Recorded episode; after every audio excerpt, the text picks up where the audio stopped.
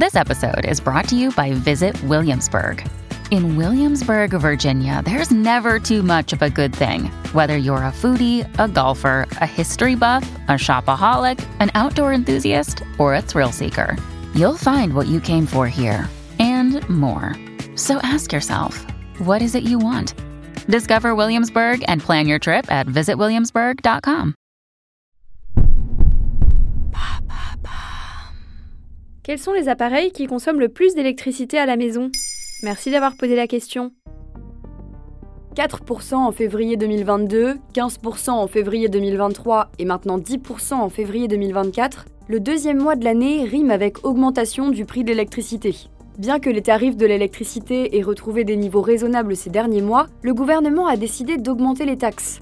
Comme beaucoup de Français, vous vous êtes certainement demandé comment limiter vos dépenses. À notre échelle, cela passe entre autres par des petites actions du quotidien. Qu'est-ce qui consomme le plus chez moi?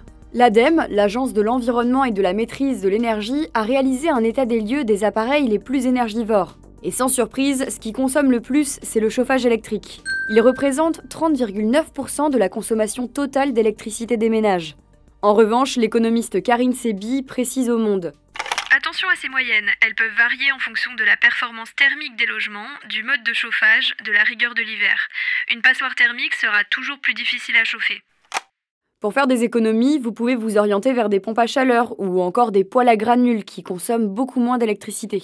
Et mis à part le chauffage? Alors, l'eau chaude est aussi un grand consommateur. La moitié des foyers français sont équipés d'un ballon d'eau chaude électrique. Il pèserait en moyenne 290 euros par an sur la facture. Comme alternative, un chauffe-eau à pompe à chaleur serait plus économique. Sinon, vous pouvez surveiller votre consommation quotidienne, c'est-à-dire prendre des douches moins longues, pas de bain ou faire la vaisselle à l'eau froide par exemple. Enfin, sur la troisième marche du podium des appareils les plus consommateurs en électricité, on trouve les appareils de froid, soit les frigos, les congélateurs, les réfrigérateurs, avec une consommation pouvant aller jusqu'à 346 kWh par an.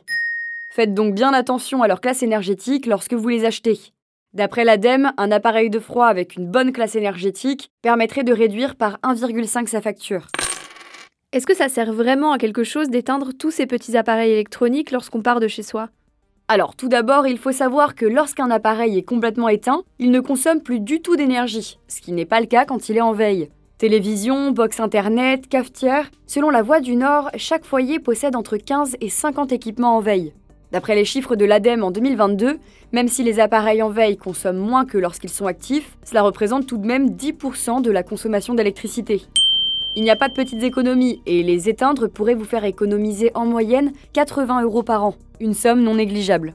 La Voix du Nord conseille ainsi de débrancher les appareils que vous n'utilisez pas souvent et d'utiliser des multiprises pour gagner du temps. Ainsi, vous n'aurez pas besoin de les éteindre un par un. En plus, cela permet de protéger vos appareils et d'augmenter leur durée de vie. Voilà quels sont les appareils qui consomment le plus à la maison. Vous souhaitez réagir à cet épisode? C'est possible et ça se passe sur Spotify. Vous pouvez commenter l'épisode et répondre au sondage du jour directement sur l'appli. Maintenant vous savez, un podcast Bababam Originals, écrit et réalisé par Joanne Bourdin. Si cet épisode vous a plu, n'hésitez pas à laisser des commentaires ou des étoiles sur vos applis de podcast préférés.